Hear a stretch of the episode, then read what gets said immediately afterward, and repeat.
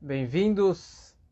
Agora um novo curso, na verdade um novo Humash, uma nova Parashá, o livro de Shemot, Baruch Hashem, foi um grande sucesso. O primeiro curso, Segredos da Parashá, e as pessoas pediram que realmente pudéssemos seguir a forma com o nosso curso, com as novas histórias da Parashá, do livro de Shemot, que na verdade é a história do nosso povo, o livro de Êxodos, que descreve exatamente toda a história do nosso povo, o, o começo da escravidão, a escravidão, o nascimento de Moshe, a vida de Moshe.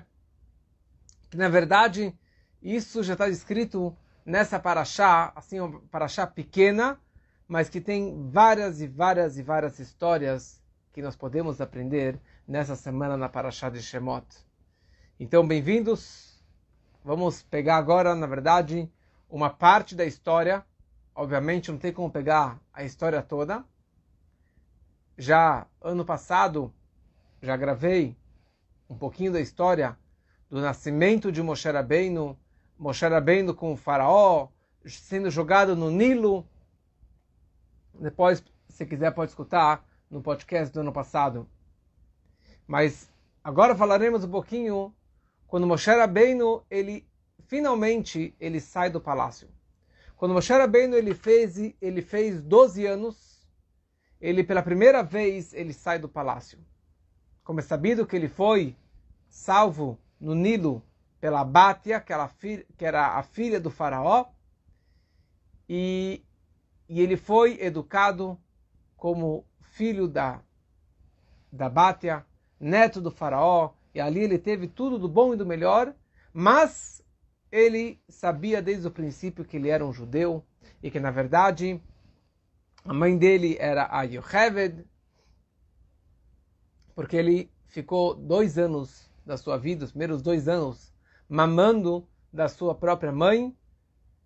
Então ali ele teve realmente esse berço judaico, ele aprendeu o que é o judaísmo, o que é realmente a crença em Deus. Até que finalmente, quando ele faz 12 anos, ele sai do palácio e ali ele vê os judeus apanhando. Pela primeira vez, ele vê os judeus escravos apanhando. Era o começo da escravidão ainda.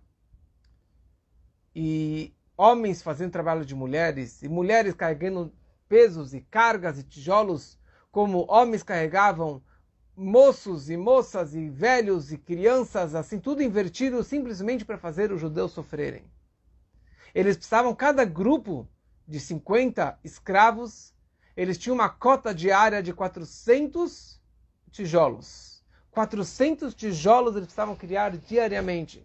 E se não criavam, e se não formavam, eles fabricavam esses tijolos, eles apanhavam literalmente desses capatazes egípcios.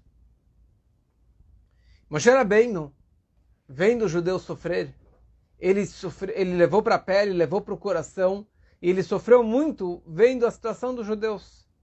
E ele, nesse momento, as pessoas sabiam que ele era judeu, os judeus sabiam que ele era judeu, apesar que oficialmente, digamos que o faraó não sabia disso, mas os judeus sabiam disso.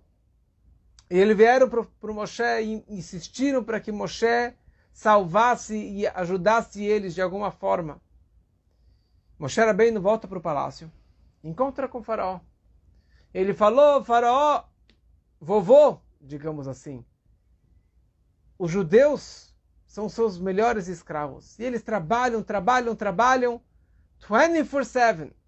Não existe nenhuma criatura, nenhum ser humano que possa trabalhar 24 horas, 7 dias por semana uma hora ele vai colapsar, uma hora eles vão morrer. E você vai perder os seus escravos. Eles precisam ter um dia de descanso. E o faraó falou: Olha, você é muito inteligente, Moshe. Qual dia de descanso que você aconselha para os judeus? E Moshe falou: o melhor dia de descanso é o dia do sábado. E é isso que nós falamos no Shabbat, na reza Ismach Moshe bematnat chelko.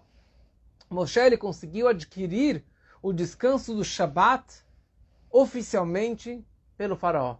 Desde então os judeus descansaram no Shabat e guardavam o Shabat e não trabalhavam no Shabat, graças a Moshe Rabbeinu. Mais para frente, quando Moshe Rabbeinu já tinha mais ou menos seus 20 anos, ele sai e ele vê um egípcio batendo num judeu. Na verdade, um egípcio que era um capataz, batendo num dos guardas judeus, porque cada grupo de judeus tinha seus guardas judeus, e em cima de vários guardas tinha lá seus capatazes, capatazes egípcios.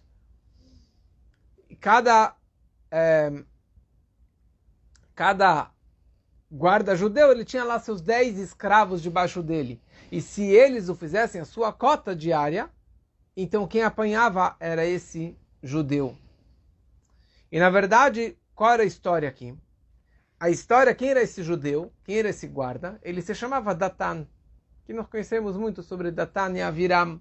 Ele era casado. Ele tinha uma mulher judia, obviamente, chamava Shlomit Bat Devrit, e eles casados, muito bonito, e ela era muito linda.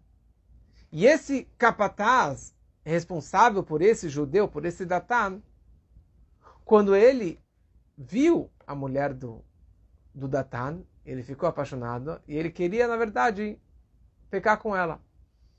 E havia uma proibição do faraó que qualquer egípcio tocasse nas mulheres judias, para que não impurificassem a raça egípcia. Isso foi uma proteção que Deus ele fez para salvar todos os judeus. E ela é, e, e, ele, esse, esse egípcio, ele queria deitar com essa judia. E o que ele fez? Ele se escondeu na tenda do judeu, do Datan. Quando o Datan saiu para trabalhar cedinho, ele foi lá e deitou com ela. E ela não percebeu que era no meio da noite, não percebeu que era, na verdade, o próprio egípcio. Quando ele acabou de fazer, ele saiu de casa e, por providência divina, o judeu estava voltando para casa. O Datan, ele viu o egípcio saindo de casa. E ele corre para casa, ele conversa com a mulher Shlomit e pergunta: será que. E ela ficou toda confusa. E na verdade ele percebeu que ele, ela pecou com o egípcio, sem, ser, sem saber que era um egípcio. Quando o egípcio ficou sabendo que o judeu estava sabendo do pecado do que ele aprontou. Então ele estava fazendo de tudo para matar o judeu. Ele não podia simplesmente matar o judeu. Então ele estava escravizando ele, batendo nele, batendo nele, batendo nele, porque ele não estava fazendo, entre aspas, a, a, a cota diária. E bem naquele momento que ele estava batendo, espancando o judeu, Moshe Rabbeinu ele sai do palácio. E ele vê o egípcio batendo no judeu. E ele vê, na verdade, que esse judeu não fez nada de errado. Pelo contrário, quem era ocupado aqui, quem era o, o, o pecador, era o próprio egípcio. Então, o Moshe Rabbeinu, ele olhou as próximas gerações desse homem, vendo se alguém do bem, se alguém que prestasse iria sair desse homem egípcio. E ele viu que não tinha ninguém, nada, que prestasse dele.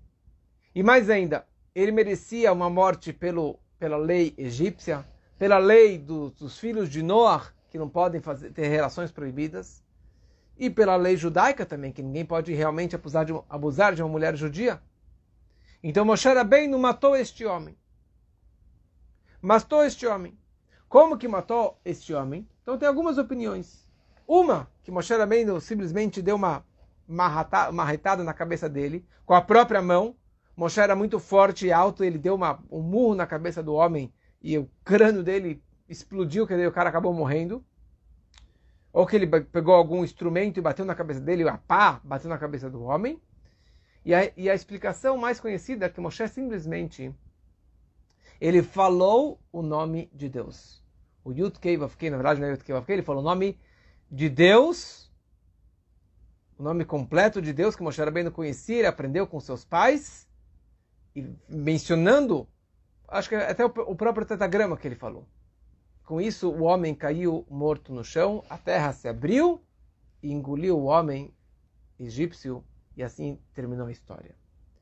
Primeira coisa, é interessante que a Torá descreve essa história, não com todos os detalhes, Mas mais para frente na Torá, a Torá descreve o nome dessa mulher, Shlomit Badivrit.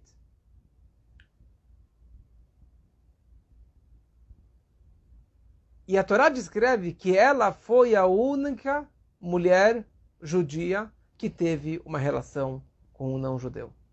Foi a única mulher judia que teve alguma relação durante os 210 anos que os judeus estavam lá, como escravos, e muitos judeus assimilados culturalmente. Mas nenhuma mulher judia teve uma relação proibida com o egípcio. Só essa. E ela foi abusada. Foi sem o seu conhecimento. E a Torá descreve o nome dela. Não para desprezá-la, pelo contrário, porque a Torá se, a Torá se preocupa com a, com, com a vergonha de qualquer pessoa, mesmo da pior pessoa que seja. Mas aqui a Torá descreve o nome dela, sabe para quê? Para falar que ela foi a única. E dessa forma, isso estava falando o louvor dela, que ela não tinha nenhuma culpa. E nenhuma de todas as milhares e milhões de mulheres judias durante toda a escravidão e toda a assimilação de cultura e de idolatria que os judeus tiveram no Egito, mas ela foi a única que teve uma relação proibida, um casamento proibido. E aqui nós aprendemos uma lição para a nossa vida de que realmente, com toda a assimilação de valores, mas cuidar das nossas filhas e cuidar das nossas esposas e cuidar dos nossos casamentos, que nós tenhamos casamentos só permitidos, só entre nós. Isso que é realmente o mais importante que nós aprendemos dessa história dessa mulher tão especial, Shlomit Badivrit. Mais para frente, ou talvez no dia seguinte, Moshe Rabbeinu ele sai novamente do palácio. E ele vê dois homens brigando. Quem eram os dois homens? Era o homem de ontem, o Datan, e o seu irmão, ou na verdade talvez seu cunhado, o Aviram. Porque a mulher dele, a mulher do Datan, que era essa Shlomit, quando o egípcio estava é, perseguindo o marido dela, ela simplesmente fugiu para a casa desse Aviram. E o, e o, e o, e o Datan queria, queria divorciar a sua esposa pelo fato que ela teve uma relação proibida. Ela teve uma relação com o egípcio. Então ele não queria mais estar com ela. Então o Datan e Aviram estavam brigando em relação ao gueto, ao divórcio, se vão divorciar, não vão divorciar. Se ele vai divorciar, não vai divorciar. E o Aviram não queria que ele divorciasse. Eles estavam brigando. E Moshe Rabbeinu, ele vê os dois brigando. Ele vê um dos dois com a mão para cima. Tem, prestes a dar um murro na, no seu irmão. E Moshe Rabbeinu vira para aquele que estava com a mão para cima e fala para ele, seu perverso, por que você vai bater no seu irmão? Por que você vai bater no seu irmão? Por que ele é perverso? Talvez o outro que começou a briga. Mas Moshe Rabbeinu ele sabia da regra que aqui também os sábios aprendem isso, que a pessoa que simplesmente levanta, ergue a mão sobre a cabeça do seu irmão ou do seu inimigo, ele já se chama um rachá, um perverso. Antes de continuar, aqui nós vemos também o poder de Moshe Rabbeinu, a grandeza de Moshe Rabbeinu, e por que Deus escolheu Moshe como líder, líder do nosso povo. Naquele momento, Moshe Rabbeinu, ele era neto do faraó, morava no palácio do faraó, mas ele viu um judeu sofrendo, independente da situação, da causa, se era um perverso ou não era um perverso. Mas Moshe Rabbeinu viu um judeu apanhando, ele foi lá e atacou o seu agressor. Isso que é Moshe Rabbeinu. Isso que é um verdadeiro líder. E neste momento Deus já começou a escolher Moshe a dedo, falou, olha, esse Moshe Rabbeinu não é qualquer um. Ele arriscou a sua vida. Ele fez um misirut fez um alto sacrifício para quê? Para salvar a pele de uma outra pessoa, de um outro judeu.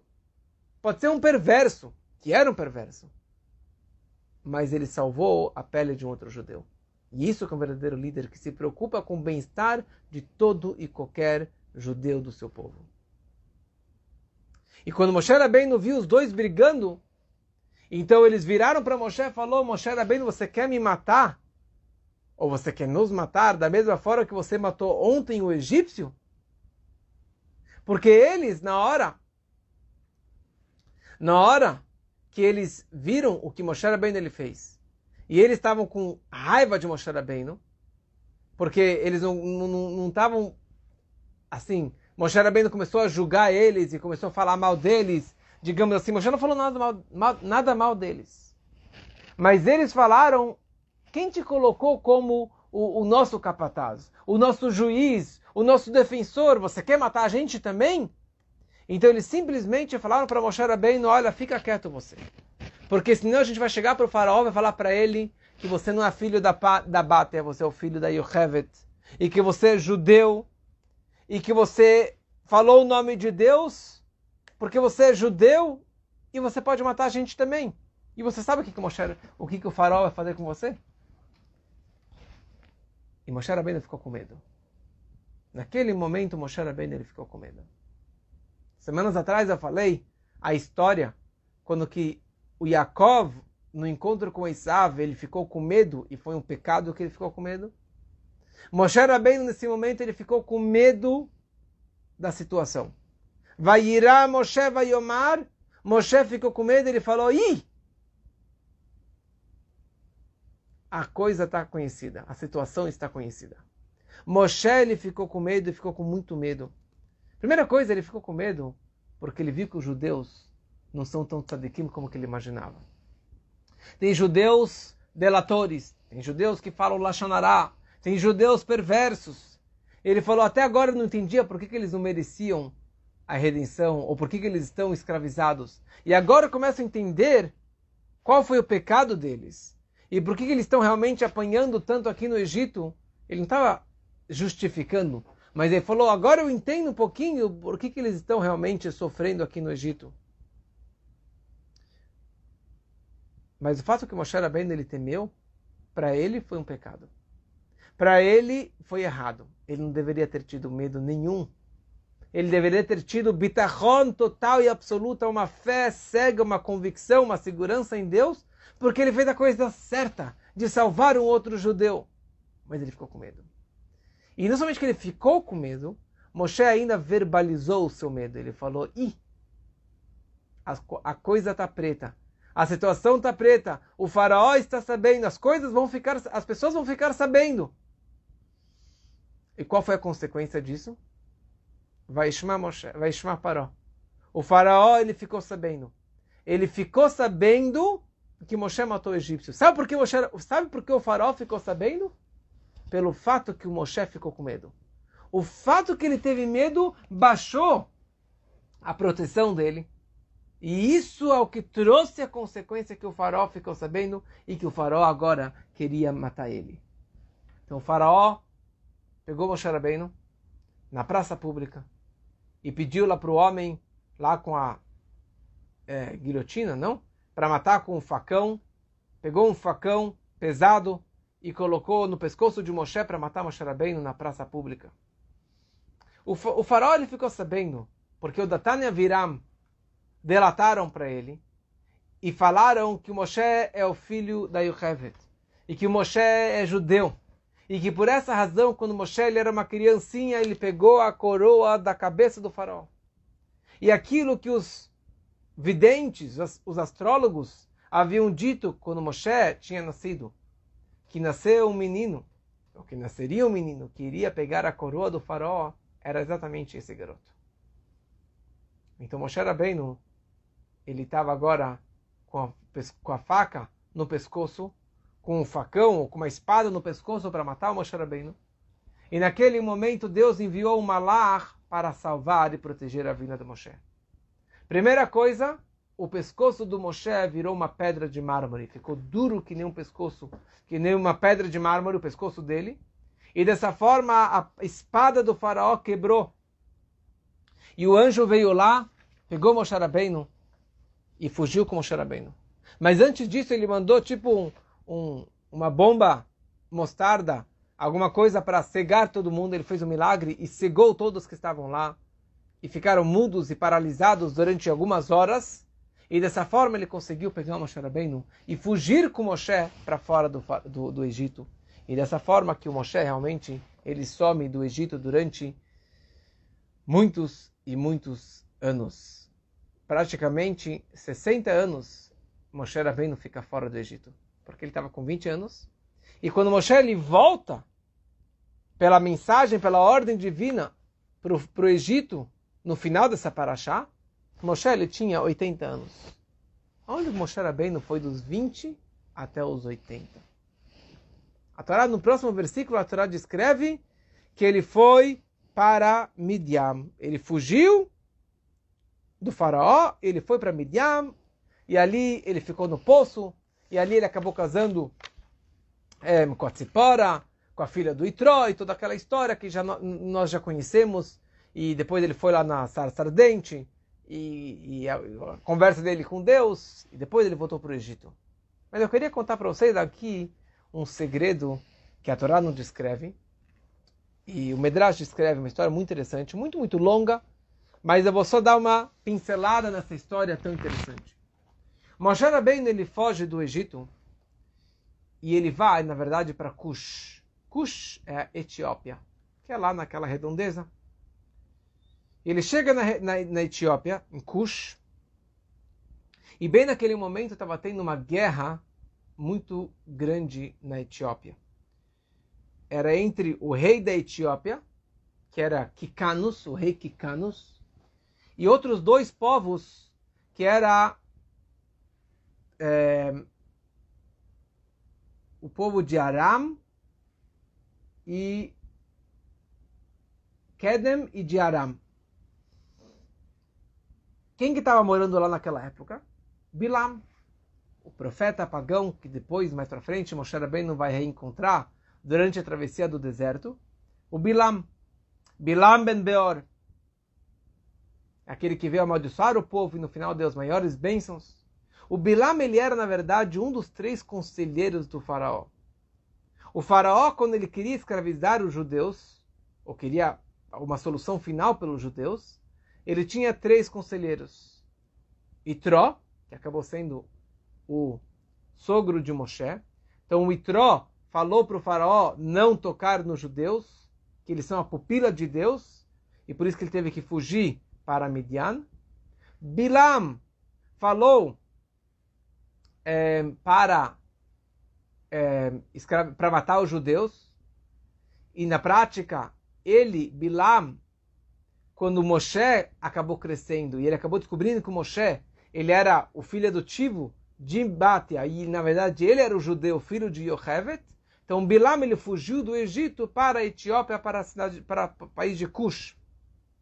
E o terceiro conselheiro era Jó, Yov. E ele ficou quieto e por isso que ele acabou também sofrendo. Mas de qualquer forma, o Bilam estava morando lá na Etiópia. E o Bilam, com os dois filhos, viraram conselheiros desse rei Kikanos. E quando o rei Kikanos estava em dúvida de fazer a guerra contra esses outros dois povos, o Bilam falou: vai, pode guerrear que eu fico aqui, eu tomo conta do seu país. Ele foi, fez uma guerra durante muitos meses. Enquanto isso, o Bilam assumiu o trono, trancou as muralhas da cidade, lá do, do país de Cush, da cidade central, lá do palácio, e a rainha velha ficou lá. Ele acabou, na verdade, pegando a coroa e assumindo o, o reinado. As pessoas lá do povo que ficaram lá é, não gostavam do rei anterior e gostaram do Bilam. E dessa forma, o Bilam fez toda uma estratégia. Ele era um grande feiticeiro. Ele colocou é, rios e colocou serpentes e colocou é, de uma forma impossível de qualquer pessoa entrar dentro daquela cidade. Depois de muitos meses, o rei Kikanos ele volta e ele percebe que na verdade ele perdeu o trono, ele ficou lá para fora do palácio. E assim ele ficou durante nove anos fora do palácio, fora das, das muralhas da cidade, com todos seus soldados. E ali ele ficou lá durante muitos anos. Depois de nove anos, quem aparece? Moshe Rabbeinu. Exatamente quando Moshe ele fugiu do faraó quando ele tinha seus 20 anos, ele chega lá em Cush e ele encontra com o rei para fora da cidade, para fora mura da muralha da cidade. O pessoal de Cush acabou reinando Moshe Rabbeinu. Moshe Rabbeinu ficou muito, foi, foi muito apreciado pelas pessoas lá, porque o Kikanos morreu. E dessa forma Moshe acabou virando o rei desse povo que estava para fora da cidade de Cush. E Moshe Rabbeinu já tinha seus, 20, seus sete anos, seus 27 anos, e ele acabou trazendo uma estratégia enorme de como fazer para entrar na cidade, conquistar a cidade. E era uma história muito, muito louca, porque tinha serpentes ao redor de um lado e de outro lado tinha muito feitiço que o, que o Bilam ele tinha feito, porque ele era realmente o maior feiticeiro da época. Ele conseguiu, não vou entrar nos detalhes agora, mas de, certa, de uma forma ou de outra, Moshe Rabbeinu ele conseguiu conquistar, quebrar as muralhas, matar as serpentes e voltar para dentro do palácio e das muralhas do, de Cush. E daí Moshe, Rabbeinu, ele acabou voltando para lá e reinou durante 40 anos no país de Cush, no país da Etiópia. E ele realmente teve muito, muito sucesso em tudo o que ele fez lá. E dessa forma, é, ele conseguiu difundir também muita fé em Deus lá na, na Etiópia.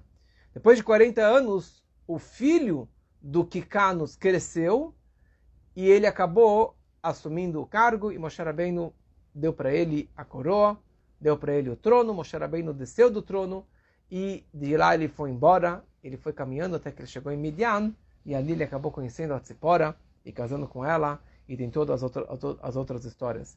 Mas isso na verdade é um pouquinho dessa juventude de Moshe Rabbeinu e de como que Moshe ele foi o rei lá durante 40 anos. Espero que gostaram da história.